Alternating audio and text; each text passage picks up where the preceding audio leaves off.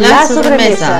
Hola, yo soy Laura Sánchez, amante de todo tipo de comida. Yo soy Mariela Santoni, amante del mezcal y el café.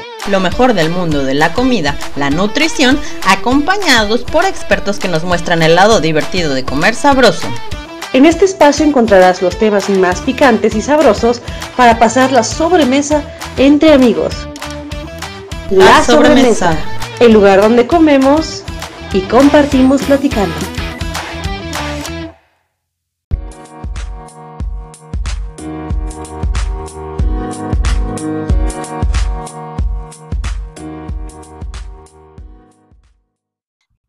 Bandita sobremesera? Estamos en un episodio más, en este episodio nuevo de la sobremesa, donde vamos a tratar un tema que está un poquito fuerte porque está ahorita como muy en boga por la pandemia, que es sobre la ansiedad. Y está conmigo como cada semana Mariela Santoni. ¿Cómo estás, Mariela? ¿Cómo están, chicos? Pues justamente hoy sí me dio ansiedad. Espero que Paco nos pueda compartir un poquito más de lo que es vivir con ansiedad, igual Laura. Entonces estoy muy emocionada de hablar de esto con ustedes porque hemos notado que la sobremesa se ha convertido en un lugar para nutrirnos emocionalmente. No hablamos solo de comida, sino de qué nutre tu alma, ¿no? Y justamente Paco ahorita nos saludó con algo muy bonito de que lo mejor que le ha pasado es compartir lo que ha sentido. Exactamente. Y pues para este programa trajimos a un invitado especial, ex músico del Instituto Mexicano del Sonido. Estuviste en Big Brother, Paco, y ahora estás en un podcast que se llama Punto y Seguimos, donde justo hablas temas como este de la ansiedad y de la depresión. ¿Cómo estás, Paco? Muy bien. ¿Cómo están ustedes? Gracias por invitar. Eh, pues está complicado, ¿no? Eh, estaba leyendo hace como seis meses que las dos palabras más buscadas en Google fueron ansiedad y depresión a nivel mundial, ¿no? normalmente cuando la gente usa su celular, ¿no? Y te metes a buscar, es algo 100% personal. Si tú estás con tu esposa al lado, no le dices, oye, voy a buscar esto en Google, no. Haces una búsqueda tú solito. Entonces, imagínense la desesperación de las personas de poner qué es la ansiedad, qué es la depresión. Yo lo padezco, lo padece mi esposa, mis hijos, si existe, no existe, tabús, etc. Pero independientemente de eso, es que el sentir y la desesperación hacen que la gente se meta a buscar qué es eso. Hay personas como yo que crecimos, nacimos, bueno, no sé si nacimos, yo crecí desde el kinder con este tema y pues me he tenido que, acostumbrar y es muy difícil, porque aparte es una pelea y es una vida independientemente de dura, independientemente de, de, de, de, lo, de la poca información que hay, es una vida muy solitaria. ¿Por qué? Porque la gente no platica estos temas, la gente se los guarda. Yo siempre lo he dicho que peor que la explosión es la implosión porque te carcome por dentro y eventualmente sale, ¿no? Con adicciones, con ansiedad, con depresión, etc. Entonces, por eso es tan importante eh, hablarlo, sacarlo, drenarlo sin el miedo al qué dirán. Ese es el principal pedo. Sin miedo al qué dirán, tienes que sacar las cosas. A mí me dijeron, tú no tienes que andar dando explicaciones. La gente que te quiere eh, no las necesita, la gente que no te quiere no te va a creer y los pendejos no las van a entender. Entonces, pero como todos vivimos por el qué dirán, qué dirán, yo quiero estar bien, yo, yo, quiero jugar, jugar para el equipo de enfrente, ¿no? Entonces, todos se ponen la máscara del papá del año, la mamá del año, el empresario del año, pero por dentro estás totalmente hueco, frustrado, asustado, con miedos, traumas complejos. Dicen que es como el síntoma del foco, porque eres grande, brilloso, pero hueco como la chingada. Sí. Entonces, lo que trato de hacer yo es gritarlo con todas mis fuerzas, que esto sí existe, que a mí me pasa, que vivo una vida perfectamente feliz y que le he pasado muy mal, pero que sí se puede, ¿no? Para que la gente vea que esto sí existe y que sí se puede vivir. Me han dicho, oye, se quita la ansiedad, se quita la depresión. Mira, yo no soy psicólogo, no soy, no soy terapeuta, no soy doctor, nada, nada. Yo soy músico, empresario, productor, baterista, o sea, yo, yo nada que ver. Lo que sí hago es que yo comparto experiencias con gente que comparte experiencias, por ende hay una, una fortaleza, porque pues hay un vínculo entre varios, y luego viene una esperanza, ¿no? Entonces es comparto experiencias, fortaleza y viene una esperanza de sí se puede. Entonces me han dicho mi Paco, se quita la ansiedad, se quita la depresión, a mí no se me ha quitado, ¿no? Sí, no. Pero vivo perfectamente bien, vivo perfectamente bien, tengo altibajos, de repente se pone medio hardcore la vida y yo creo que uno de, las, de los objetivos de la vida es que las, las, porque me dicen, ¿en qué momento se van a acabar tus problemas? Mis problemas se van a acabar el día que te mueras, no, no hay de otro, ¿no? Entonces yo creo que, que una de las ondas de la vida es que los momentos lindos, los momentos chulos duren más y los momentos feos duren menos. Oye, pues Paco, pero para ah, bajar un poco el programa a los que nos están escuchando y que quizás viven con ansiedad y no la han identificado, número uno, ¿qué es la ansiedad? Y dos, ¿cómo vive una persona con ansiedad? Ahí les va. La ansiedad, si se los voy a explicar como se lo explico a mis sobrinos, como se lo explico a mi hija, a los amigos de mi hija cuando doy pláticas en escuelas, pues para que entiendan, ¿no? Yo no hablo del término acá, de la raíz etimológica de la palabra. ¿Qué es ansiedad? La ansiedad es cuando la mente viaja más rápido que la vida, ¿no? La ansiedad es exceso de futuro, sobrepensar. La depresión es exceso de pasado. Entonces, ¿cuál es, cuál es la diferencia? Que nos la pasamos pensando en el mañana o en el ayer. Mañana, ayer, mañana, ayer. Siempre te dicen, por eso es vivir el hoy, el aquí y el ahora. La ansiedad, eh, les voy a explicar lo que es, por ejemplo, el, cuando tu cuerpo se siente en riesgo, ¿no? Siente que algo va a pasar, como mecanismo de defensa, eh, tu cuerpo, tu, tu, cabeza segrega una sustancia que se llama cortisol, que es la sustancia del estrés. ¿Qué esa sirve? Esa puede llegar a servir porque es una cuestión de supervivencia que, el proceso es, aquí está el, amígdala, ¿no? En el lóbulo temporal del cerebro. Y la amígdala es la que se encarga de hacernos sentir emociones, ¿no? Muy sencillo. Entonces esa madre, la amígdala, manda la señal a la hipófisis, la hipófisis al hipotálamo, el hipotálamo a las glándulas suprarrenales y estas madres lo que hacen segregan cortisol y adrenalina. Ahí les va, ¿por qué? Desde la antigüedad, desde la época de los cavernícolas, los animales y los seres humanos, en el momento que se sienten en riesgo, pues tienen de dos, no hay, no hay de otra. Correr o pelear, ¿no? Fight or flight, ¿no? O sea, vuelas, peleas, corres, no. Entonces, tu cuerpo, para que vean cómo es muy inteligente el cuerpo, tu cuerpo segrega cortisol y cuando alguien te asusta, toda la sangre se va a los brazos para que pegues y toda la sangre se va a las piernas para que corras, ¿no? Es algo muy, es algo muy, muy, se escucha muy sencillo, pero ahorita les va a caer como que se, les va a hacer conocido esto. Entonces, cuando alguien te asusta, como toda la sangre está en los brazos y como toda la sangre está en las piernas, deja de pasar sangre por tu cara. Y cuando te asustan, te dicen, te pusiste blanco. Eso es porque tu cuerpo, tus instintos se revelan para decirte, cuidado, corre o cuidado, defiéndete, ¿no? No hay de otra.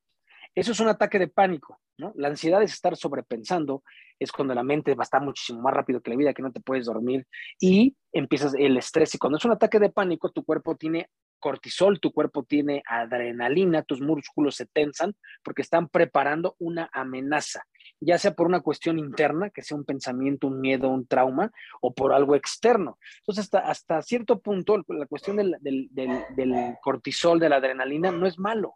Sí. ¿Por qué no es malo? Porque si viene un tsunami y se produce cortisol, pues vas a correr mejor. ¿Me explico? Si te están asaltando a lo mejor, pero ¿qué es un ataque de pánico? Un ataque de pánico y un ataque de ansiedad es cuando se produce esto sin saber por qué. Sí, fíjate que... Eh, perdón que te interrumpa. A mí me decía justo mi psicóloga que una cosa es que, o sea, todos tenemos episodios de ansiedad durante toda nuestra vida, desde que estamos pequeños. La ansiedad es algo normal, innato en el ser humano, porque es un instinto que cargamos, pero cuando ya se vuelve constante, cuando ya se vuelve prolongado, por tiempo prolongado, ya se vuelve un trastorno, que es lo que esto es como que escala, ya no, ya tienes un mucho peor manejo del estrés y ya se derivan diferentes diagnósticos clínicos que obviamente pues ya son más avanzados, ¿no? Como el, el trastorno de ansiedad generalizada, los ataques de pánico, ¿no? Eh, como ese tipo de cosas, pero, o sea, me gustaría como que diferenciar para la gente que nos ve que la ansiedad no es algo malo, sino que es es algo innato que tenemos lo, todos los seres humanos, ¿no? El problema es cuando no sabemos controlar nuestros niveles de estrés, cuando tenemos un trauma, cuando tenemos algún trastorno, es cuando ya se agrava la situación, que es lo que supongo que a ti, en mi, en mi caso personal, ya llega a afectarnos en nuestra vida diaria, ¿no? Sí, claro. Y entonces, lo que me ha pasado a mí es, el ataque de pánico es esto, ¿no? tu cuerpo te, te, se produce adrenalina, se produce cortisol, pero sin saber por qué. O sea, no hay una sola, una sola razón. Entonces, eso te asusta más. De hecho, la gente tiene miedo a lo que no conoce. Entonces, un ataque de pánico, un ataque de ansiedad es bien complicado, bien complicado. Entonces, hay un momento que te da miedo vivir, ¿no? Te da miedo que te dé miedo. ¿Me explico? Te da miedo que te dé miedo. Entonces, eh, no sabes si te va a agarrar en el coche, no sabes si te va a agarrar en la casa, en la escuela. Entonces, lo que hacen los que sufren esto se encierran y dejan de, pues dejan de vivir. ¿Me explico? Entonces se pone muy complicado porque no sabes si va a llegar hoy. Entonces te da miedo que te dé miedo y es espantoso porque tú retroalimentas el miedo con más miedo, la inseguridad con más inseguridad. Y el problema de eso es que no lo hablas, no lo platicas, porque no hay nadie que te entienda, ¿no? Porque todos te dicen, respira, no pasa nada, no seas exagerado, la vida es muy bonita, ¿no? Entonces está comprobado, comprobado, comprobado, que si alguien está enojado y te dicen, no te enojes, pues te pones peor, ¿no? Si estás asustado y te dicen, no te asustes, está peor. Por eso cuando alguien tiene broncas de ansiedad, de pánico, depresión, lo que yo les digo es, lo primero que yo les digo, porque no habla mucha gente, ¿no? Lo primero que yo les digo es, a mí me pasa. A mí me pasa, a mí me pasa, a mí me pasa, y hay una solución. Y lo primero es aceptarlo y luego poderlo trabajarlo para trascenderlo. Si me dicen, se te quita, pues no, nunca se me ha quitado, pero vivo a todísima madre. Sí, claro. Oye, ¿y tú te acuerdas de, así literal, de tu primer ataque de pánico? Porque yo es algo que se me quedó súper marcado, ¿no? Desde que empezó. Yo no llevo tantos años como tú, pero yo empecé hace más o menos dos años y de verdad que es una experiencia que sí es muy traumática, ¿no? Porque literal sientes que te mueres, sientes que no puedes respirar, sientes que, que te está dando un infarto y, wow, es una experiencia súper fuerte. ¿Tú te acuerdas de tu primer ataque de pánico?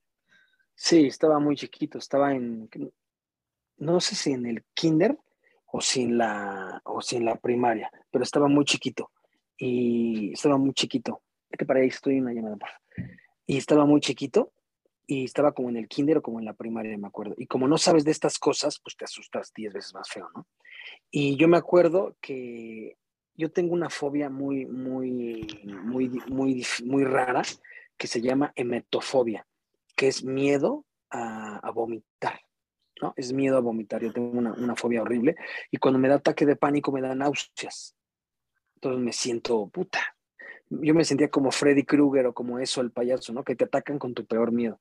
Entonces yo estaba chiquito, estaba yo creo que en la primaria y de repente me daban náuseas, sentía que me iba a morir, sentía que las paredes se movían, que me iba a respirar, que, que, me iba a parar el corazón, que me escondía abajo de, un, de, un, de una banca ahí en la primaria y, y lloraba y lloraba y lloraba, corría horrible, horrible, no sabía qué me estaba pasando, ¿no?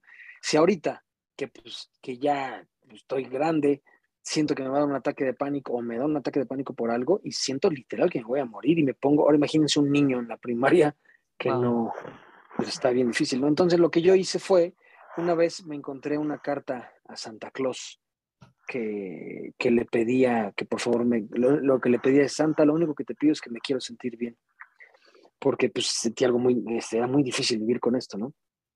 Y ahí te das cuenta que siempre hay un trasfondo, que siempre hay algo atrás, no nada más es lo que te pasa, hay algo atrás, porque aquí es, a lo mejor yo le escribo a Santa Claus, que era como un super, un superhéroe que yo vi un salvador, que, pero quiere, ahí hay un problema atrás. ¿Cuál es el problema? Que dice, el problema es, ¿por qué no tengo la confianza de preguntarle a mis papás y pedirle un paro a mis papás si tengo que acudir a Santa Claus? O sea, ahí hay otro pedo, ¿me explico? Hay un pedo atrás todavía. Entonces empecé a rascarle y a rascarle, eh, y, por eso siempre, como decía Freud, ¿no? Infancia igual a destino. Las cinco heridas del alma, rechazo, humillación, traición, abandono e injusticia. Eso es lo que hace que, que, que, de ahí viene absolutamente todo, ¿no? La cuna de tu enfermedad, la cuna de tu enfermedad es tu infancia, es tu casa, todos es que yo tuve una infancia perfecta. Eso no existe, no existe, no existe una infancia perfecta, no existe. Ni el más rico, ni el más pobre, ni el que nació en la guerra, ni el que nació en Disneylandia, no existe. Porque nadie te enseña a ser papá, nadie te enseña a ser hijo y hay como tú puedes, ¿no? Y por eso yo lo que trato de hacer con esto, que ese sería mi sueño, ¿no? Que desde niños, desde, la, desde el kinder primaria, los niños tuvieran una cuestión de, salud mental, de inteligencia emocional, de trabajar con sus emociones desde niño. Porque se me hace medio incongruente que todos los que vamos a terapia, que yo soy pro terapia máxima todos los que vamos a terapia te dicen, vámonos a la infancia. Entonces digo, ¿por qué chingados? Todos te dicen, vámonos a la infancia y no puedes empezar desde niño, ¿no? Sí. Pues como a ver qué le está pasando al chavito, porque esto no es cuestión de dinero. Más del 80% de las personas que se suicidan a nivel mundial son económicamente estables. O sea, el dinero no, no tiene nada que ver. Eh, el dinero, el rico es el que menos necesita, no el que más tiene. Hay personas tan pobres que lo único que tienen es dinero, ¿no? Y cuando tú pienses y tú creas que el dinero hace todo, tú vas a hacer todo por el dinero. Oye, Paco, eh, ahorita les cuento yo también mi experiencia, pero antes de empezar el, programa, tú me estabas, estabas, contándonos algo muy bonito, justamente la fama, ¿no? O sea, tú eres famoso, eh, te consideras famoso y al final dijiste, ¿cómo lo soluciono? Compartiéndolo, ¿no? Sí. Sí, o sea, no, no es que me considere famoso, digo que pasé, pasé, etapas de mi vida en, pues, en una banda que ahí nos fue muy bien a nivel mundial toqué casi ocho años con una banda y nos fuimos de gira por Coachella, Lola Palusa con los Killers, Kings of Leon. Nos fue muy bien y luego estuve en un programa en la televisión. El problema fue que yo me di cuenta, porque yo voy a terapias de autoayuda, ¿no? Yo voy a un psicólogo, yo voy a un sexólogo, voy a terapias de autoayuda, no tomo alcohol, drogas y veo películas de Disney todos los días en las noches. Porque, porque yo, yo, yo hago como muchos rituales para, que, para sentirme bien, porque desgraciada, desgraciada o afortunadamente soy hipersensible, ¿no? Y desgraciado o afortunadamente, a mí me cuesta más trabajo el tema emocional. A mí, yo veo perros en la calle y me freno, he regalado chamarras a la gente en la calle. Y no es por decir, ay, qué bueno, no, me cuesta trabajo. O sea, dejar pasar no puedo. Y me caga ser así, porque muchos dirán, ay, qué lindo. A mí, a mí me caga ser así. Porque luego veo las personas que van caminando y, ven un güey tirado en la calle y se siguen. Digo, qué envidia, güey, ¿no? Qué envidia poder pasar como, como ciego, cabrón, ¿no? Entonces, por eso, eh, yo, yo que tuve ciertas cosas que la gente cree porque, por ejemplo, cuando alguien se todos conocemos a alguien que se ha suicidado, todos, todos, no conozco a un güey que me diga que no. Conocemos a alguien que se ha suicidado o conocemos a alguien muy cercano que se le ha suicidado a alguien. Todos, no conozco un ser humano que me diga yo no. Cuando pasa eso, hay cierta corresponsabilidad, ¿no? Hay cierto, te sientes copartícipe, te sientes responsable. ¿Qué, ¿Qué, es lo primero que dices? Lo primero que dices, ¿por qué no me dijo? ¿no? ¿Qué dices? qué cobarde porque lo hizo, ¿no? O qué huevotes porque lo hizo, ¿no? O sea, es criticar, criticar, criticar.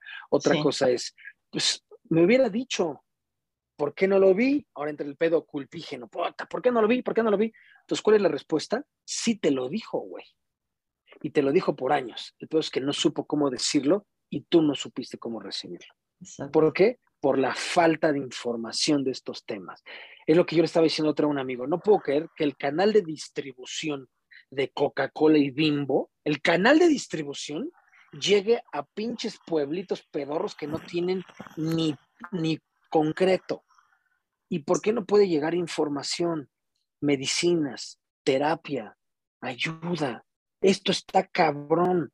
Entonces, esas cosas pasan porque la gente no lo habla, porque es un tabú, porque si vas a un velorio y se suicidó alguien, ¿qué le pasó? Eh, se, cayó de la mesa, todos nerviosos. O sea, esto pasa, güey. Entre más lo hables, más lo grites, más lo expongas, es más fácil que la gente diga, ah, cabrón.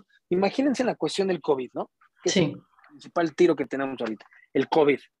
Lleva 6 millones de muertes a nivel mundial ¿Y qué te dicen? Es un virus de densidad pesada, que esta madre viaja, bueno, la primera cepa delta viaja y, y, y, creo que no, no tarda más de un, creo que es un metro, ¿no? Por eso la sana distancia. Sí. Tienes que ponerte cubrebocas, te puede entrar por los ojos, por la nariz, y eso hace que llevemos 6 millones de muertos. Ahora imagínense que nadie supiera que existe el COVID. Llevaríamos 600 millones de muertos. Muchos más, claro. Por, ¿Por qué no llevamos tanto? Porque hay información. Porque si un cabrón deja de oler, dice, ah, a lo mejor tengo este virus, porque no me lave las manos, porque me duele la cabeza, por la saturación, el tema, vas viendo. Entonces, lo que yo quiero, mi objetivo de vida, yo estoy aquí en la tierra, sí, yo estoy en la tierra para ayudar en estos temas. Se los juro por mi mamá que esa es mi misión de vida, ayudar en estos temas, porque yo me la eché solo desde el kinder. Yo tengo pensamientos suicidas desde el kinder. Desde la primaria me subo a los puentes, veo las vigas, cómo me amarro, quién irá a mi velorio. Y desde niño tenía esos pensamientos. Luego veo muchos niños que jugaban y le pedían a Santa Claus y jugaban con la pelota. Y yo decía, me quiero matar. O sea, no saben lo triste que fue mi infancia. Tengo una familia hermosa, pero en este tema fue como diciendo, pues quién sabe qué le pasa a ese güey, ¿no? Entonces no los culpo, sino a lo que voy es, es una enfermedad eh, solitaria. Es espantoso vivir así, ¿no? Entonces yo por eso voy a hospitales con gente que se ha querido suicidar, voy con amigos, voy a ver mañana una, una amiga que tuvo una bronca muy fea, otra amiga se le acaba de suicidar su hijo. No, no, tengo y yo lo que voy es y, y, yo, les, yo les comparto mi experiencia y los escucho sin juzgarlos. Con el simple hecho de hacer catarsis, de que un güey se abra y me diga, güey, pasó esto, esto, yo no le digo nada, ya te livianas, ya lo dejas de cargar traes un garrafón de 20 litros y yo te digo, a ver, güey, voy contigo y échame 10 a mí, güey. No seas, güey, échame 10 litros en la cabeza, güey. Ya cada quien se va con 10, ¿cuál es el pedo? El problema es que estos temas ni a los psicólogos ni a las parejas los hablan. ¿Por qué? Porque estoy loco. Aparte, ¿qué es estar loco, güey? Yo creo que a mí el, el, el, a mí el, la peor ofensa que me han dicho en mi vida ha sido, oye, güey, eres muy normal, ¿no? Para mí eso sí es una, una, una ofensa. Obvio que yo estoy loco, güey, pero es una loquera que abrazo y que respeto y que adoro, ¿no? Pero el tema, como todos vivimos con, el, con la cuestión de los prejuicios, todos vivimos con un pedo de quiero pertenecer, todos vivimos con el tema de no me importa, no me importo yo, tengo que estar con los de enfrente, es una pendejada, pero el tiro, los problemas los tienes tú. Dicen cuando tú ves para afuera sueñas, pero cuando ves para adentro despiertas. Entonces tienes que sanar todos estos pedos.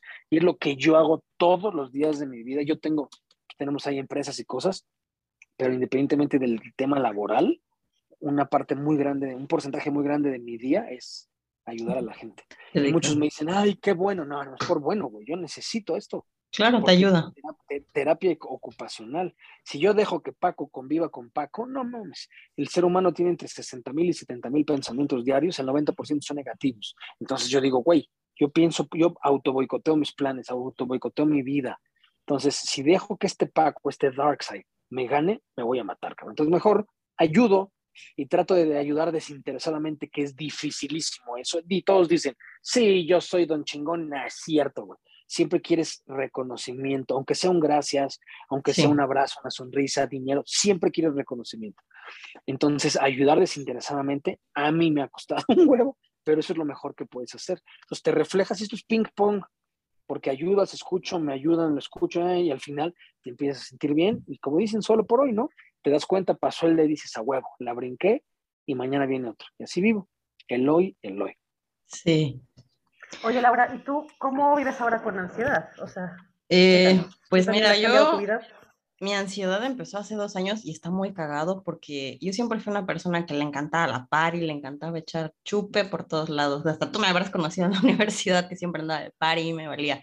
Pero justamente un día llegando al trabajo, llegué acá medio en vivo, una persona me hizo ver que el tener responsabilidad combinada con el alcohol pues no era bueno, ¿no? Entonces como que eso creó un shock muy fuerte dentro de mí, generando un montón de sentimientos de culpa. Y a partir de ahí me empezaron a dar unos ataques de pánico horribles, ¿no? Y yo decía, ¿qué onda con esto, no? Y tengo uno de mis síntomas más feos, que a mí la verdad me da muchísimo miedo, se llama despersonalización, que es literal, te desconectas de tu cuerpo y la mente. Entonces, literal, yo le, le describo como sentirme drogado, ¿no? O sea, literalmente como que estoy en otro pedo. Y me di cuenta, en, llegó un punto de quiebra que dije, güey, esto no es normal, ¿no? Y clásico que vas, como dice Paco, al internet, ¿qué pex? ¿Qué es esto? ¿Qué síntomas de esto, esto y esto, no? Y pues decía, puta, no hay nada. O sea, todos eran textos súper psiquiátricos, de doctores, hasta que me encontré un canal de YouTube que me ayudó muchísimo, se llama Desansiedad. Y más o menos por ahí empezaba como a hacer ejercicios, a mantenerlo calmado pero justo el año pasado se me volvió a, rebotar y fue cuando ya decidí yo ir al psicólogo, ¿no? A, que me tratara, porque ya llegó un punto en el que me quería salir a la calle gritando como loca, llorando, porque ya no sabía, ya no entendía qué me pasaba, yo me sentía rarísima, ¿no? Entonces ya yendo al psicólogo, ya fue cuando empecé a descubrir como dice Paco, esto viene desde la niñez, ¿no? La psicóloga me decía que la despersonalización es algo que yo hago desde pequeña, para evitar dolores, para evitar lastimar mi cuerpo, mi mente se despegaba de, del cuerpo y me iba. Entonces, combinado con la ansiedad con los niveles del mal manejo de estrés, pues ya se creó un, un trastorno de ansiedad eh, generalizada. Y poco a poco con terapia, y ahora sí que con amigas mías que sufren lo mismo, platicando, eh, comentando lo que yo sentía fue como empecé ya a sentirme un poquito mejor, ¿no? Y a, a, disfrutar un poquito más. Lo que me decía mucho la psicóloga era como, aterriza, siente tu realidad. Así que como embrace it, ¿no? Porque finalmente tu mente se va a otro lado y dices, ¿qué pedo? ¿No? Esa fue como mi experiencia. No sé tú, Mariela, ¿cómo, cómo te ha ido con la ansiedad también? pues Paco, o sea, yo eh, desde que te escuché hablar dije, oye, yo también tengo esto desde muy niña. Eh, justamente es por trastorno de estrés postraumático que no vamos a hablar del hecho en este programa porque es muy largo, pero en todas las etapas de mi vida ha habido cierto eh, recelo por... Hay unas luces que me ponen de mal humor. Hay algunas personas a las que no puedo confrontar y prefiero encerrarme y son etapas entre depresión y y manía. Entonces, eh, mi trastorno no va más por la ansiedad, sino es un trastorno eh, bipolar en grado 2, ya está diagnosticado. pero hay muchos sentimientos que me ponen de mal humor porque me hacen sentir en peligro. Entonces me volví como una persona ansiosa, con, como un alcohólico que puede trabajar. Soy una persona ansiosa que era una mujer de alto rendimiento y conforme fueron pasando las etapas de la vida, llego a que ya no estoy en la escuela y es ahora quién soy. Una despersonalización también de mi mundo y en el que llego a la realidad, pues porque regreso a, sensibilizarme a través de la maternidad, ¿no? Y es cuando digo, oh my God, no puedo seguir viviendo con estos miedos a salir, al miedo a manejar, eh, al miedo a confrontar personas. Entonces empecé a tener terapias regulares con mi psiquiatra. Y justo lo que dijo Paco sobre tener rituales es lo que más me ayuda. Porque mi ansiedad también se ve con agresividad, en mi caso, que es bipolaridad, ¿no? Puedo ser una persona muy violenta y muy depresiva. Entonces, el tener rituales saludables, el ver cosas felices, el hablar las cosas, porque dijo una palabra muy importante, implosión. Ahorita nos quieres hablar de eso, Paco, el de por qué es importante hablar en vez de callar. Implotas y ya andas mal con todo el mundo. Entonces prefiero yo pintar límites saludables para mí también. Por ejemplo, últimamente he estado saliendo muchísimo y no he respetado mis rituales de sueño y eso me pone a mí con miedo. Pero es un miedo excesivo, extraño, raro, así de pensamientos catastróficos. Como hace poco choqué bueno, me chocaron. este, eh, ya, ya iba a iniciar con, ya no voy a manejar, porque puedo morir, porque venía con Christopher, porque lo voy a matar. Y Laura me dijo hace unos días, ¿Cómo fue lo que te dijo tu psicóloga, Laura? Los pensamientos recurrentes. Ah, eh, bueno, ya dice que los pensamientos automáticos se reemplazan, ¿no? Que es un proceso cognitivo en la terapia cognitivo-conductual, que es la que a mí me dan para tratar mi ansiedad ella me dice, como confronta tu pensamiento, ¿no? En este caso el tuyo que era como, oh, me va a pasar todo si estoy en el carro, a ver, a ver. Los, una, la primera certeza en la vida es que los eventos aleatorios en la vida solo se, se dan una vez, ¿no? Al azar, todo es un al azar. No se puede repetir un evento en tu vida dos veces. La segunda certeza es que ya has manejado antes y has controlado la situación. Entonces, tienes la certeza de que si ya lo has hecho antes, esta vez no va a ser diferente, ¿no? Entonces, como sentirte un poquito más en control. Entonces, reemplazas el pensamiento catastrófico, el, pensamiento automático, por un pensamiento lógico, un, un, pensamiento racional. Eso fue más o menos lo, lo, que yo le comentaba. No sé, en tu experiencia, Paco, más o menos, ¿qué, qué te ha tocado como al respecto con gente platicar sobre esto? Pues mira, cuando platico con, estas, con las personas, muchos ni siquiera saben qué es esto, ¿no? El problema es que la gente vive en una constante evasión de la realidad. Entonces, entre, entre menos tú te enfoques en el aquí en el ahora, pues te lo vas a pasar más complicado, ¿no? Las redes sociales, los celulares, todas estas es de las principales cosas que te afectan para temas de la salud mental, de la inteligencia emocional. ¿Por qué? Porque estás en una constante frustración. Si tú tienes Instagram, en Instagram ves las mujeres que no tienes o los hombres que no tienes, el cuerpo que no tienes, los coches que no tienes, los lugares donde no has ido. Entonces te estás frustrando, frustrando, frustrando, ¿no? Entonces estás, estás viviendo como cibernéticamente hablando en otro lado y por eso entre más te alejas de ti, pues es más difícil que puedas llegar a, a estar bien. Yo siempre les digo, el, el, el sistema nervioso pues regula absolutamente todo y si no duermes a mínimo ocho horas al día, el siguiente día va a estar que te lleva la chingada. Entonces, cuando la gente tiene insomnio, lo que hacen es agarrar los celulares o agarrar iPads o prender la tele, ¿no? Todos. Las luces, las luces eh, azules que emiten los celulares, la tele o las luces azules le mandan un mensaje indirecto al cerebro de que es de día. Entonces todos tus instintos se rebelan en contra tuyo para mantenerte despierto. Entonces, por eso toda la gente hace las cosas mal. Si tienes insomnio, tienes que leer antes de dormirte. Si te vas a dormir a las 11 de la noche, a las 10 deja los celulares, ponlos en modo avión, no sé, pero estamos acostumbrados a hacer absolutamente todo mal. Si tienes una bronca, comes y te comes tus problemas, te drogas, lo que quieres es placer, placer, placer, placer, placer, placer, ¿no? Entonces actuamos mal y las soluciones que le damos a estos problemas son las peores, entonces todo, todo se, se empeora el tema de los psicólogos, el tema de los psiquiatras son temas tabús, ¿no? Los psiquiatras son para los locos. Digo, sí, güey, vas a GNC a comprarte cosas para, para enflacar o para hacer ejercicio, que, es una droga, güey. O vas a comer comida chatarra que si supieras lo, que, lo que te estás metiendo al organismo es veneno puro, güey, ¿no? Pero como sí lo venden acá y lo venden acá, entonces la gente hace todo mal, todo mal. Yo siempre les he dicho, si te duele la rodilla vas a un doctor, si te duele la panza vas a un doctor, si te duele la muela vas a un dentista Si te duele, si te duele el alma, ¿qué? Si te duele el cerebro, ¿qué? Si tienes ansiedad, pánico, depresión, ¿qué? ¿Con quién vas, güey? Pues vas con un especialista en el tema. El problema es que la gente prefiere evadirse a entrarle, porque aparte, si tú le entras un clavado, ¿no? Ahorita lo que hablamos de la implosión, si le entras un clavado a estos temas, es algo espantoso, espantoso porque es muy doloroso, ¿me explico? Eh, quiero preguntarte, tú con, has vivido con tantos años en la ansiedad, pero ¿qué has hecho para poder tener una vida mucho más saludable, pacífica y sobre todo satisfactoria? ¿Tienes rituales? Sí, mira, ahí les va. Lo que yo hago, yo como que lo divido en dos partes, ¿no? Una, ¿qué hago para que no me dé ansiedad? Y dos, ¿qué hago cuando me da un ataque de pánico, ¿no? O sea, primero es trato de preverlo y después ya, pues ya si me da, ¿qué hago? Entonces, ¿cómo le hago para que no me dé un ataque de ansiedad? Y como les dije, ¿no? Tus instintos se revelan, la amígdala produce cortisol y, y, adrenalina y estás asustado porque tus instintos te dicen, cuidado, te vas a morir. ¿Qué quiere decir? Que estás agitado. Entonces, lo que tienes que hacer es eh, no consumas cosas que te agiten. Muy sencillo, que es cafeína, taurina, teína, azúcar. El azúcar es cinco veces más adictivo que la cocaína.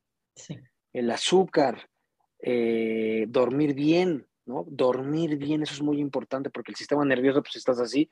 Eh, también lo que hago es todos los días hago ejercicio y haz ejercicio a tu nivel.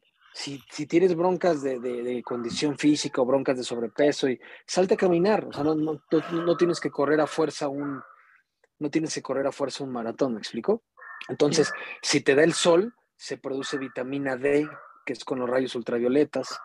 Y si empiezas a hacer ejercicio, se empiezan a segregarse las sustancias de la felicidad, ¿no? Que es oxitocina, dopamina, endorfinas eh, y serotonina. Entonces yo hago todo eso para, para que no me dé. Alejarse de gente tóxica es muy importante, muy importante, porque luego creemos que tenemos cierta responsabilidad de querer sanar a los tóxicos, pero no, tienes que sanar en ti a lo que te ata a esos güeyes, ¿no? Entonces yo hago todo eso para que en verdad no me dé broncas de ansiedad, no me dé un ataque de pánico, no alcohol, no drogas. Dicen que la, que la marihuana sirve mucho, el CBD, ahí sí no me puedo meter porque no tengo ni idea. El CBD, que es la sustancia activa, la que no te droga, el THC, la que sí te droga, yo no fumo marihuana, pero no sé, ahí sí no les podría decir porque no, nunca en mi vida es, he metido, ¿cómo se dice? Nunca en mi vida he metido eh, eh, porque como yo soy totalmente en contra de las drogas y del alcohol y pues llevo años y doy pláticas de esto, pues no, no puedo recomendarlo, ¿no? No digo que esté mal, no, no sé, soy ajeno a ese tema. Entonces, lo que, lo que yo hago es, trato de hacer todo esto para que no me dé. Si ya me dio un ataque de pánico, ya siento que voy a morir, náuseas, todo eso, que es lo que hago, me enfoco en la respiración. Si te sientes mal, respiras mal. ¿Por qué no lo ves, en, ¿por qué no lo ves a la inversa, no? Respirar bien pues, para que te sientas bien, güey. Entonces, lo que yo trato de hacer es 4, 4, 4. 4 segundos inhalo y los cuento. 4 segundos sostengo y 4 segundos exhalo.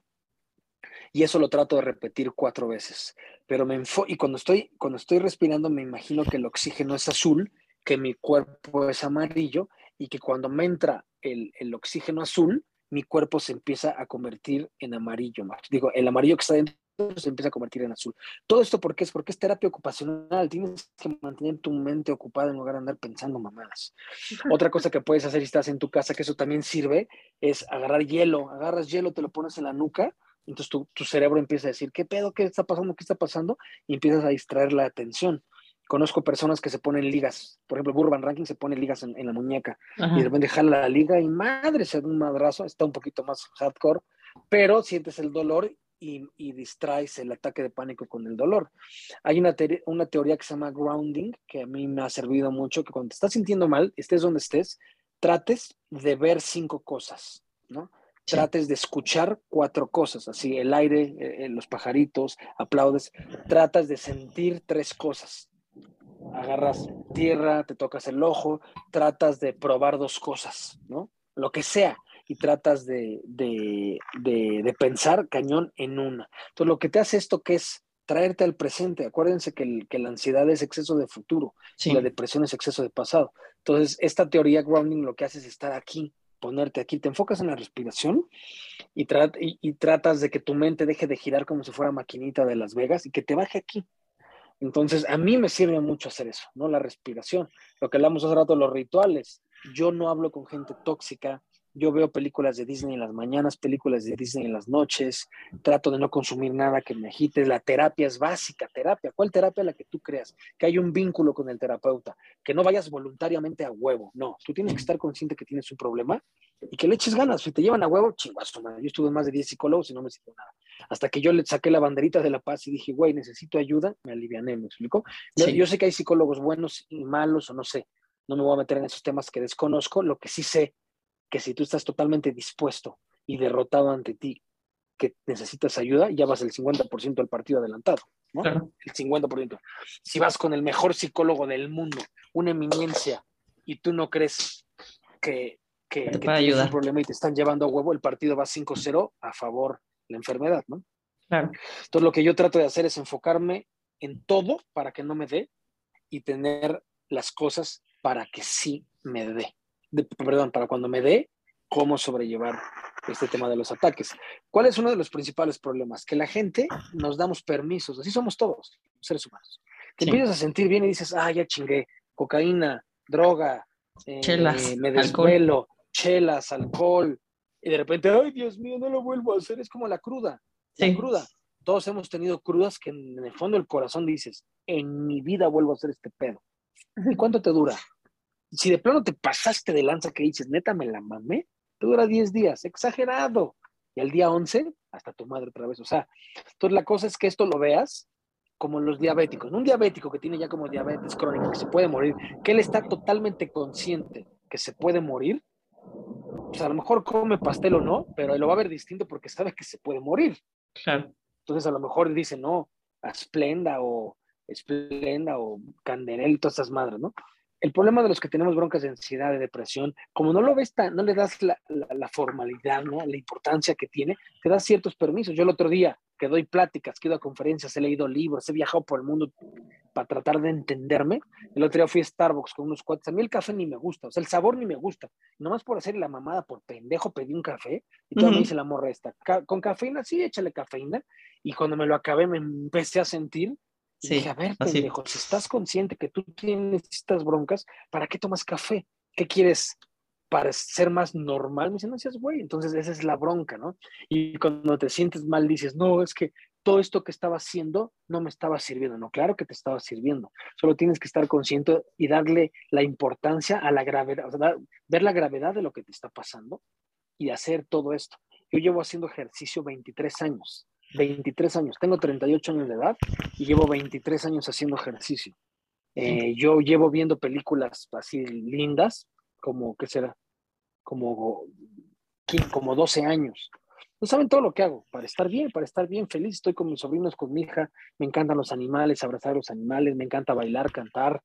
Eh, y así me paso todo el día porque yo sé que si me doy un permisito, este dark side, este Paco culero con el que yo vivo, que lo tengo en una jaula en el estómago, ahí está y ahí vive el güey. Pero no me importa matarlo o no matarlo. No, lo único que quiero yo es no dejarlo salir. Claro. Sí, es todo. Pues muchos.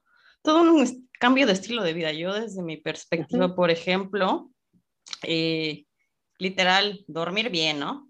Ya cero fiesta, cero desvelarme, el alcohol, literal, cuando se me antojan mis chelas, yo ya soy súper fan de la Heineken Cero, porque si se me antoja una chela, sé que no me va a poner peda, sé que sabe, igual no a chela, chela, pero pues ya por lo menos se me quitó el antojo. Y el yoga, el yoga y el mindfulness, no manches, me han cambiado la vida totalmente, totalmente.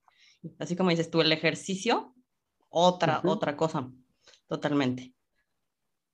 No sé, tú, Mariela, ¿qué haces para...? Ah, Fíjate que lo mío estuvo muy relacionado justo con lo que dice Paco, eh, problemas hormonales.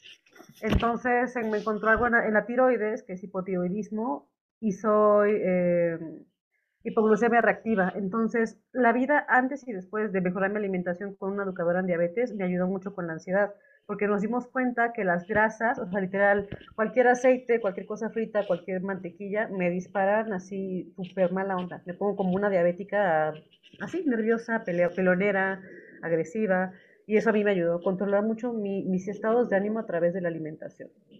Sí, claro. Ay, pues mira, fíjate que también me gustaría contarle también un poquito a la gente que nos ve y que nos escucha, como tips para los que de repente no saben dónde encontrar información, dónde buscar. los canales que yo me di la tarea como de buscar en YouTube. Entre ellos está el podcast de Paco Chintros de Punto y Seguimos, donde él trata un poquito estos temas. Ahí también suscríbanse en su canal. Eh, está el canal de Desansiedad. Hay uno que se llama Vivir sin Ansiedad. Y les quiero recomendar un libro que a mí me ayudó muchísimo, que se llama Vivir sin Ansiedad de David Burns. Es un psiquiatra que se dio cuenta justo que los medicamentos, mucho más allá de cambiar o calmar la ansiedad, solo eran una especie de placebo, ¿no? Entonces, lo que este autor nos dice es que también a través de la terapia conductivo-conductual podemos mejorar, ¿no? Lo que yo decía de desmentir pensamientos, ejercicios como de analizar tus sentimientos, ayudarte a ser más asertivo, ¿no? Porque muchas veces la ansiedad es porque también no sabemos decir que no le decimos que sí a todo mundo, ¿no? Poner límites. Poner límites, que es lo más saludable. Y fíjense que el otro día me encontré en Instagram un autor que vive con ansiedad, se llama Alberto Montt, es un ilustrador, y hace unas ilustraciones súper padres de la ansiedad, literal es un monstruito rojo, ¿no? Es como con humor. Y de cuando tiene un dibujito de un vato en la cama y de repente, oye, ya te vas a dormir, pero te acuerdas que tu certificado de nacimiento no estaba, así como de, ese, de esa onda de ilustraciones. Entonces también, pues reírse un poquito, ¿no? O sea, como, como ese, ese sería como, como mi consejo. También aprendan un poquito a disfrutar la vida, ¿no? El presente. Entonces, yo creo que estos, estas tres recomendaciones que les dejo, el libro y los dos canales, les van a ayudar un poquito para los que no están entendiendo todavía lo que les está pasando y pues busquen ayuda, busquen ayuda, como dice Paco, ¿no? O sea, no quieran resolver todo ni se sientan los chingones porque pues uno solo no puede resolver las cosas, eso definitivamente. ¿Tú qué, qué consejito les darías a los que nos están viendo, Paco? Que se enfoquen en el segundo cerebro, que lo tenemos en el estómago, que es lo que comes. Hay, un, hay una sustancia, un nutriente que se llama triptófano, que es, es eh, rico en, en, serotonina. Yo cuando lo empecé a leer, porque pues dije, a ver, si comer tiene que...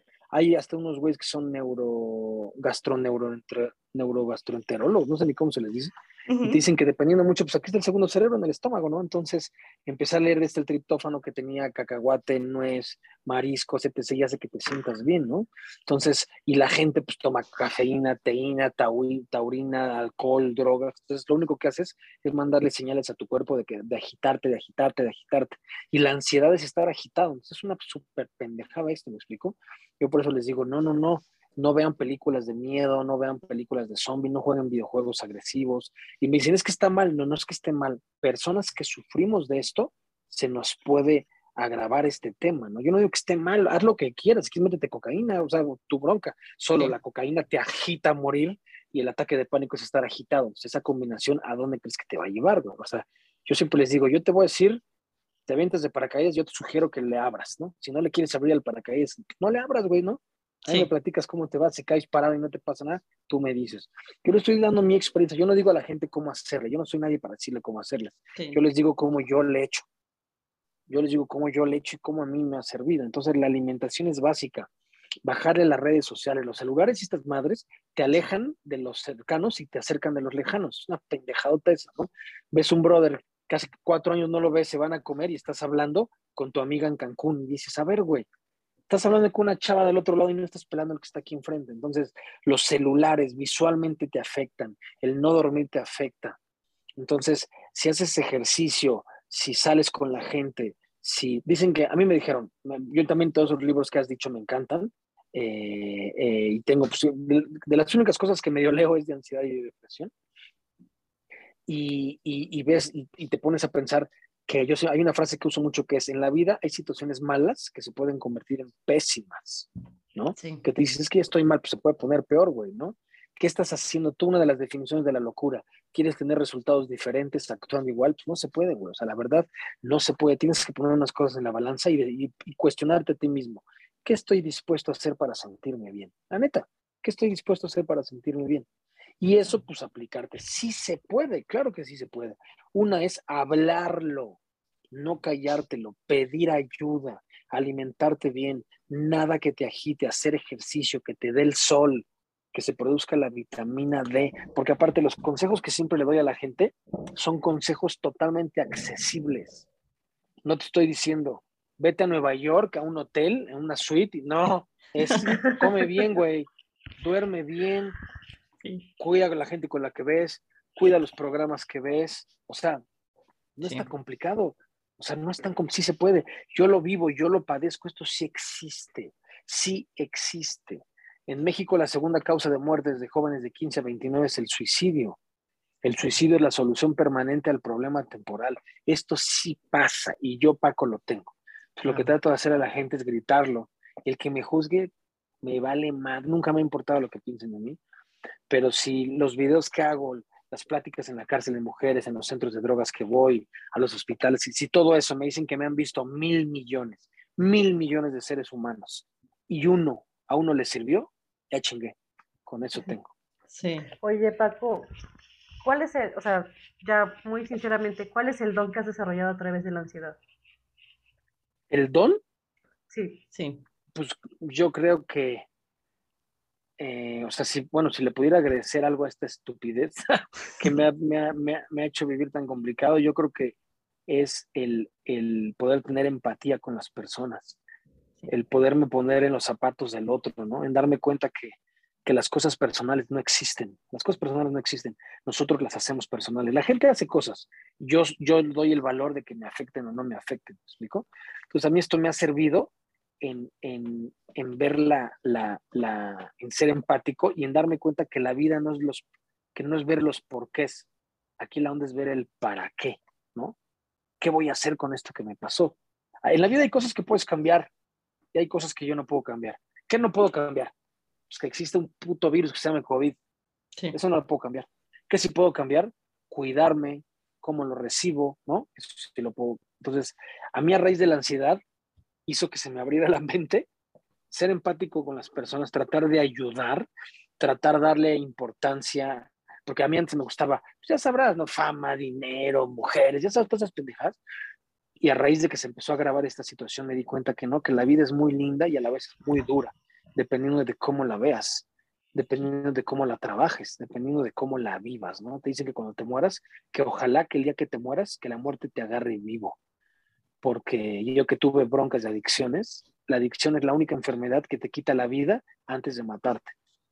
Entonces, si yo veo el tema de la ansiedad y digo, bueno, pues ni pedo, ¿no? Ya me vivió esto, pero ya me dio esto, no se me ha quitado pero tengo una pareja que amo con todo mi corazón, es una princesa hermosa, tengo una hija preciosa, mis sobrinos, y de repente sí tengo, sí tengo mis, mis momentos y pelear con tus demonios, ¿no? Que es bien difícil, y de repente sí lloro y me frustro, pero trato de hacer todos mis rituales y de irme del lado derecho, ¿no? Hay una, una frase que yo uso todos los días de mi vida, agradecer y valorar lo que tengo y no llorar por lo que no tengo. Porque si neta tú ves lo que no tienes, tú estamos jodidos. Pregúntale a Cristiano Ronaldo Oye, güey, ¿qué no tienes? Y te va a hacer una lista interminable de lo que no tienes, solo que tú, tú, tú crees que lo que él tiene, ¿no? La gente piensa que eso es tener todo, ¿no? Y yo les digo, no, como platiqué hace rato, cuando tú crees que el dinero va a ser absolutamente todo, tú vas a hacer todo por el dinero. Y la felicidad no es hacer lo que quieras, es querer lo que haces. Claro. La felicidad, la felicidad no es un, no es una meta, ¿no? La felicidad no es un lugar. La felicidad es un camino, es el camino para llegar a la meta y es un derecho que nadie te puede quitar. Entonces yo tengo amigos míos que económicamente les va re mal y son totalmente felices y tengo amigos que tienen aviones y viven de la manera más miserable posible. Claro. Fíjate que ahorita justo con lo que dices, llegamos a la bonita sección de la sobremesa de rompiendo los mitos en la sobremesa y hoy traemos cinco mitos sobre la ansiedad que tú y Mariela me van a ayudar a desmentir desde su experiencia. el primer mito, son pocas las personas que padecen ansiedad.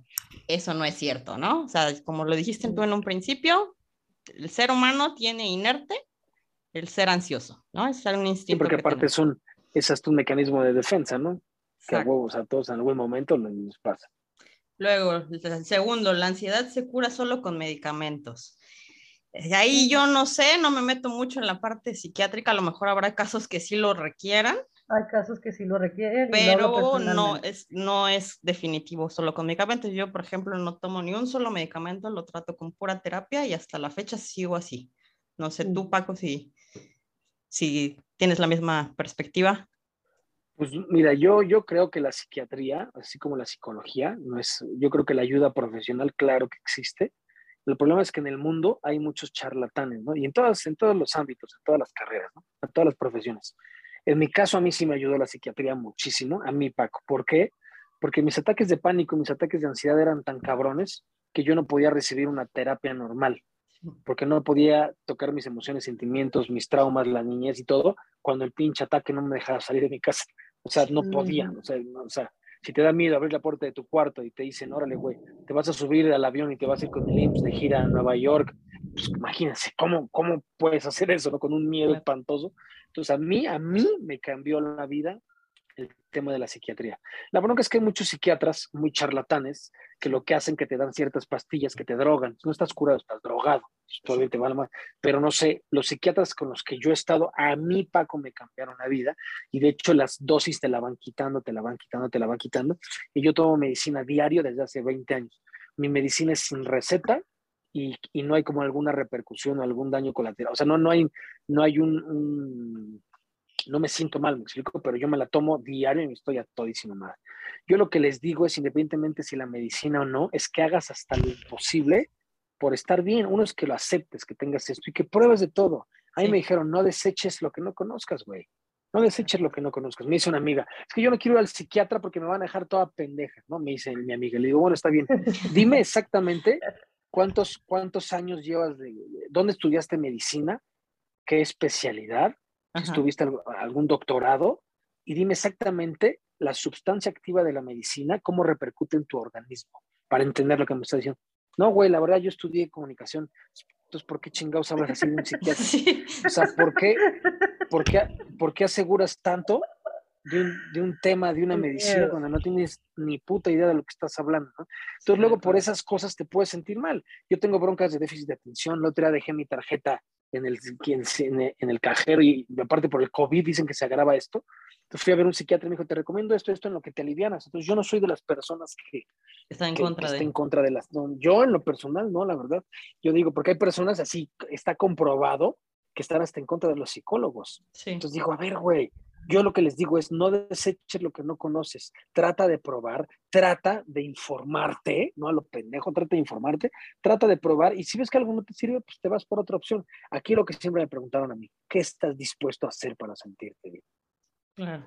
Entonces, Yo estoy de tratamiento, entonces a mí me ayudó muchísimo a tomar mejores decisiones en mi vida porque son estabilizantes. Sí, yo creo que más bien este mito, lo que diríamos, no es que solo se curen con medicamentos. Cada persona es diferente, cada cabeza es una y cada quien va a hacer lo que más se le adecue de acuerdo a sus necesidades, ¿no? Vayan a los especialistas. Y bueno, hay otro mito, evitando lo que temes desapareces en mi experiencia personal, a mí me ha ayudado a más tener, ah, evitando lo que tú temes, se desaparece la ansiedad. Ah. Yo en mi experiencia personal he descubierto que al enfrentar miedos, eh, que es la terapia de confrontación, se hace menos eh, grande mi miedo la siguiente vez, ¿no? En lugar de quedarme en casa cuando no quiero salir, mejor me, me enfrento y salgo, ¿no? Porque siento que si, si, no lo hago, la siguiente vez me va a dar más miedo y se empieza a crear como una cadenita. No sé a ustedes si, si Yo estoy trabajando en eso, soy mucho de la cueva. Y por eso déjenme agradecerles a todos ustedes que nos están viendo, porque sí, ahora estoy enfrentando mis miedos justo con retomar los podcasts y hacer radio, que tanto me encantaba. Tú me conociste, Lau. Sí. Sí, enfrentarlo definitivamente. Te sientes más fuerte también. Yo me siento más fuerte. ¿Tú, Paco, qué, dices? ¿Enfrentas lo que eh, temes? No, pues obviamente tienes que enfrentarlo, porque imagínate yo, que soy una persona con ansiedad. Yo tuve abusos sexuales seis años de niño, cuando iba en el kinder, y eso me trastornó espantoso, ¿no? Ahí fue donde son estas madres. Entonces, como fue la prima hermana de mi mamá, ella tenía 20 años y yo tenía 5, y me abusó hasta que yo tenía 11, eh, yo le tuve mucho miedo a las mujeres y mucho odio. toda mi vida crecí así. Y de repente se me acercaban dos, tres chavitas y yo corría, o sea, no sabía, luego llegar a pensar que era gay. No porque esté mal ser gay, sino me gustan las mujeres, me encantan las mujeres, pero traía tanto dolor y tanto, tanta tristeza en cuanto a las mujeres que yo tuve que enfrentar esos temas, ¿no? Tuve que enfrentar el tema, imagínense yo con pánico, ataque de pánico desde niño, subirme un escenario, subirme un Lola Palusa, un pibe latino, imagínense. Entonces, si yo no, si yo no hubiera enfrentado estos miedos, me hubiera perdido de algo muy lindo que se llama vivir. El problema es que, que pues, está complicadísimo, ¿no? Complicadísimo. Yo cuando veo que muchas personas tienen pedos económicos, así que lloran, y obviamente los pedos económicos son horribles, yo no digo que no, pero yo les he dicho, güey, te cambio tus pedos económicos por mi mente. Sí. ahorita mismo te los cambio. Sí. Entonces yo creo que de las principales, de las principales razones de poder superar algo es enfrentarlo, ¿no? Evadirlo, nomás estás pateando el balón, o sea, no te sirve de nada. Te estás haciendo güey tú solo. El siguiente mito dice, quien, los, quien la padece, quien padece ansiedad, son personas débiles. Yo difiero Totalmente, porque hasta en muchos lados he escuchado que las personas más inteligentes emocionalmente o más sensibles son personas muy fuertes, ¿no? O sea, por ejemplo, en mi caso personal, a mí me tocó perder a mi mamá muy pequeña y al contrario de sentirme débil, creo que eso me ha hecho más fuerte. Cuando me llegó la ansiedad, siento que me volví mucho más fuerte, ¿no? Entonces, yo eso de que dicen que las personas débiles, porque simplemente no pueden lidiar a lo mejor un poco en ciertas etapas de su vida con la ansiedad, no creo que sea un signo de debilidad pedir ayuda, un signo de debilidad tener miedo. Yo tengo ahí un temita, Laura. Lo que pasa es que ustedes, siento que van más avanzados que yo en temas de ansiedad, porque yo estoy sincerándome en esta etapa de mi vida, que fue a través de la maternidad que tomé más conciencia de las emociones, ¿no? Porque quiero ser una persona buena para mi hijo. Y me cuesta trabajo decir, necesito tomar tiempo para hacer estas cosas, porque antes ser una mujer de alto rendimiento me ayudaba a esconder muchísimo la ansiedad. Era como que, ah, tengo 10, estoy exenta, bla, bla, bla. Había cosas medibles, ¿no? Pero la vida no es así de medible. Y lo que sí, el don que he aceptado con, con estas frustraciones es justamente sensibilizarme, sensibilizarme a que todos estamos pasando por algo. Pero me cuesta trabajo hacer las paces y decir, no soy débil, solamente soy más sensible. Me cuesta trabajo, ahí voy. ¿Y tú, Paco? Eh, pues primero hay que partir por el concepto de qué es debilidad, ¿no? O sea, con el simple hecho de una persona que, diga me siento mal y enfrentar algo, es un acto totalmente de valentía, ¿no? No, tiene nada que ver con, con debilidad. Yo creo que, que, hay personas que podremos llegar a ser, no, no me gustaría decirle débiles, hipersensibles en cuanto a cómo sientes y a cómo, ves la realidad y por eso te afecta distinto. Pero yo creo que, esto no le da a los débiles, a los ricos, a los pobres, a los blancos, negros, amarillos. Esto le da al ser humano, ¿no? Y por cuestiones de COVID eh, se está grabando de una manera impresionante. Estaba leyendo que las benzodiazepinas, ¿no? Que son tafil, ribotril, con estas medicinas, son de las medicinas más vendidas en España. ¿Por qué? Porque la gente le está pasando mal.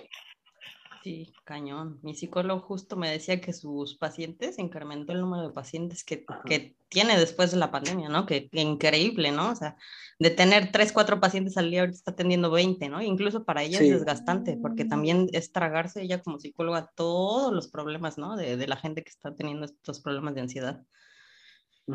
Y bueno, el quinto mito. El quinto mito, la ansiedad es incurable. Eh, bueno, yo hasta la fecha no he encontrado cura pero creo que puedes vivir y aprender a vivir con ella, ¿no? O sea, porque curable en qué sentido, ¿no? O sea, esta es una enfermedad mental y la mente solita es la que decide hasta dónde. Entonces, yo creo que incurable no, pero aprendes a vivir con ella. No es como el cáncer. Exacto. Mm, justamente, yo creo que estamos en esa época en la que tenemos que hacer las paces con nuestra dualidad y la sombra, ¿no? O sea, en otro tema, en otro podcast hablaremos más de lo que es la sombra y cómo aceptar esa negatividad nuestra, pero es la época en la que justamente después de estar afuera todo el tiempo, llega el COVID y te vas para adentro y tienes que aceptar quién eres ahora y realmente qué, qué, te complementa. Entonces no creo que se pueda solucionar, simplemente aprendes a vivir con ello. Claro, de hecho. Oye Paco, y me gustaría también que les compartas a nuestros seguidores dónde pueden escucharte, dónde pueden saber de ti, de tus consejos, si nos gustas compartir. Claro, hicimos un, sacamos un, yo estoy en redes sociales como Paco Chintro, así en Instagram, Facebook, bueno, Twitter ni lo uso la neta. Eh, y, ¿cómo se dice? Bueno, ya acabo de abrir TikTok. Paco Chindro igual, y abrimos un podcast ahí con una oficina que tenemos un estudio de grabación que se llama Punto y Seguimos. ¿Por qué dices seguimos? Porque yo soy de la teoría, como, como dice la frase, está muy, muy importante, que si quieres llegar rápido, ve solo, si quieres llegar lejos, ve acompañado. Yo soy de la, de la teoría, en mi, por mi experiencia personal, que no puedes salir de estos pedos tú solo. O sea, no se puede. Yo no he podido y no conozco a nadie que haya podido. Entonces, háblalo, sácalo, por eso se llama punto y seguimos. Sí. Como a raíz de algo complicado que te pasó, sigues, pero con como que abrazados, ¿no? Y ahí estoy entrevistando a tus amigos míos, ¿no? A, a actores, actrices, deportistas, puta, familiares que tienen ahí varios seguidores. Y estamos hablando de estos temas de salud mental, estos temas tabús que, que nadie habla, pero muchos millones padecemos. Claro. Y síganos. Y Síganos. me- me- si sienten algo, nos pueden escribir y les comentamos. Y lo único que queremos nosotros es compartir experiencias de que esto es más, más común de lo que la gente cree. Es lo único, único que, que queremos hacer con el podcast. Nosotros no queremos cuestión de fama y, y seguidores y no, no, no. Queremos que este tema se hable más, Sí. que esto, que en verdad la gente diga, órale, güey, o sea, sí pasa, ¿no? Porque esto puede salvar vidas, porque el suicidio sí pasa, ¿no? Sí. El suicidio sí es algo que sí, pues vean, hace la semana pasada, ¿no? La Miss Estados Unidos que se aventó al piso 60. O sea, estas cosas es- está, está muy complicado y cada que escucho un caso así digo, híjole, qué feo que es alguien que obviamente desde niño como yo ha estado batallando con su propia cabeza. Claro. Mm.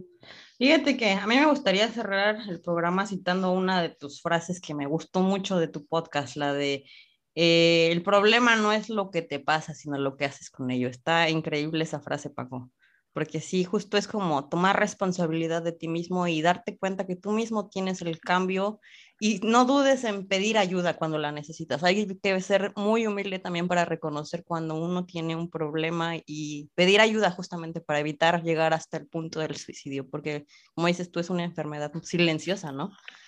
Entonces, a mí me gustaría cerrar el programa con, con esa frase y recordarles, invitarlos que se suscriban a nuestro canal de YouTube, que nos sigan en nuestras plataformas, en Spotify. En Spotify, por favor, oigan, estamos muy contentos de compartir cada semana y vamos evolucionando, ya vamos a hablar de temas más íntimos y la verdad es que la sobremesa está bien sabrosa. No se Sí. dejen, no se dejen, compartan, siéntanse, hasta hacer una sobremesa virtual, ¿no? Deberíamos hacer esto como círculos de mujeres cada semana. Quien Sí. quiera, ahí nos deja un corazoncito para empezar a, a seguirlos, chicos. Todos y todas. Chicos y chicas y chiques, Muchas gracias a todos. Recuerden que nos encuentran en redes sociales como La Sobremesa Podcast. Mi nombre es Laura Sánchez. Yo soy Mariela Santoni y nuestro invitado. Paco, Paco Chin. Chintro, saludos a toda la banda. Saludos, nos vemos. Hasta luego.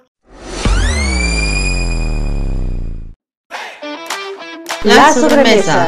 Hola, yo soy Laura Sánchez, amante de todo tipo de comida. Yo soy Mariela Santoni, amante del mezcal y el café.